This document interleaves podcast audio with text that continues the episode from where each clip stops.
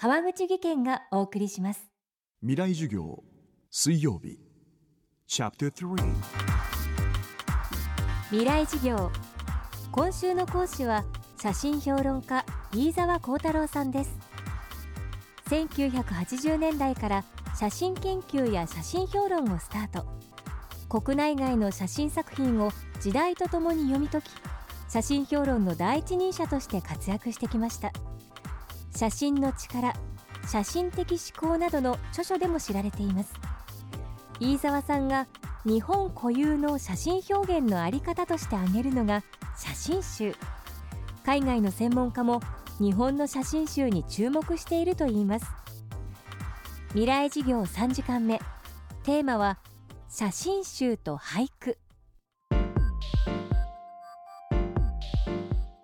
写真集っていう考え方が海外と日本ではちょっと違うんですね。で海外の作家っていうのはどちらかというと写真集っていうのは展覧会のカタログなんですよ。ところがねなぜか日本の写真家たちは60年代ぐらいかかな60年代ぐらいから70年代ぐらいにかけて写真の表現のそこ最終的な目標っていうか写真集を作ることを目標にしてたのね。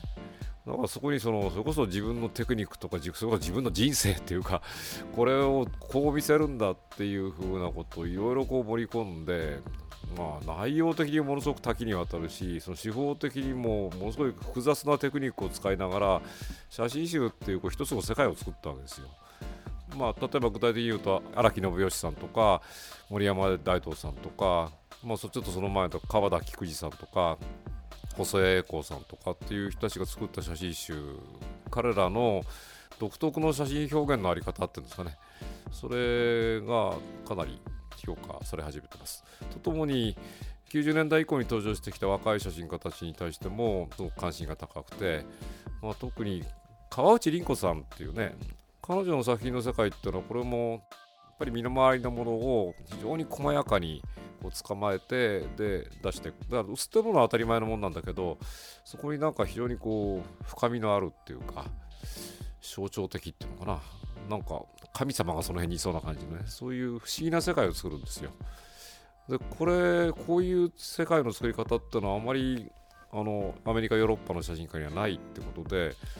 彼らはみんな言うのは俳句だって言うんですね。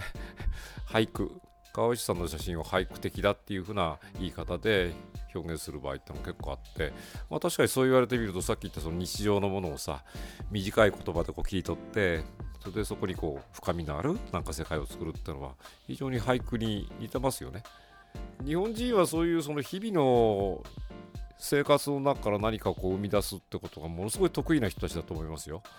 でその中でやっぱり写真のツールの使い方みたいなのも自分たちでいろいろ編み出しながら面白い表現の仕方をしてるので俳句って最初はだからもう何何でもない本当にだからそその日常を切り取っただけので面白おかしくそれを表現しただけの表現を芭蕉とか武尊とかいう風な天才が現れてさもうそうい高度な芸術にまで高めたわけじゃない？だからもしかしてこれから先だからそういうその携帯使ったりそれこそバインとかさフェイスブックとかに写真上げてる人たちの中に芭蕉並みの天才が現れたら世の中変わりますよね。で、まあ、そういう風な可能性みたいなのって常に持ってると思うのでやっぱり僕自身もそういうところに対してそんなにその閉じてるわけじゃなくてねそこの面白さみたいなのってのがぜひ参加したいと思ってるんですけどももうちょっと若い世代がその辺をねフォローしてくれてでなんか面白いこと作っていってくれたらいいなというふうに思ってますけど。飯沢さんは誰でも自由に写真集が閲覧できる写真集の図書館をこの春恵比寿にオープンしました。それが写真集食堂めぐたま。19世紀から現代まで飯沢さんが所蔵する国内外の写真集およそ5000冊をめくりながら料理家岡戸めぐみ子さんの料理を楽しむことができます。詳しくはめぐたまで検索してチェックしてください。未来授業明日も写真評論家飯沢幸太郎さんの授業をお届けします。ほらもう落ち込まない。プレゼンに落ちたくらいで。次もあるって。ただね頑張りは大事。NEC のビジネス情報サイト「ウィズダムはチェックしてる？トップが語る成功秘話からプレゼン力診断まで絶対肥やしになるから。NEC のビジネス情報サイト「ウィズダムで検索。さあ飲みに行くわよ。NEC 川口技研。こんにちは。新井萌です。地球にも人にも優しい OK 網戸で気持ちのいい夏を送りましょう。萌えは網戸でエコライフ。川口技研の OK 網戸川口技研未来授業。この番組はエンパワードバイイノベーション NEC 暮らしをもっと楽しく快適に川口義賢がお送りしました。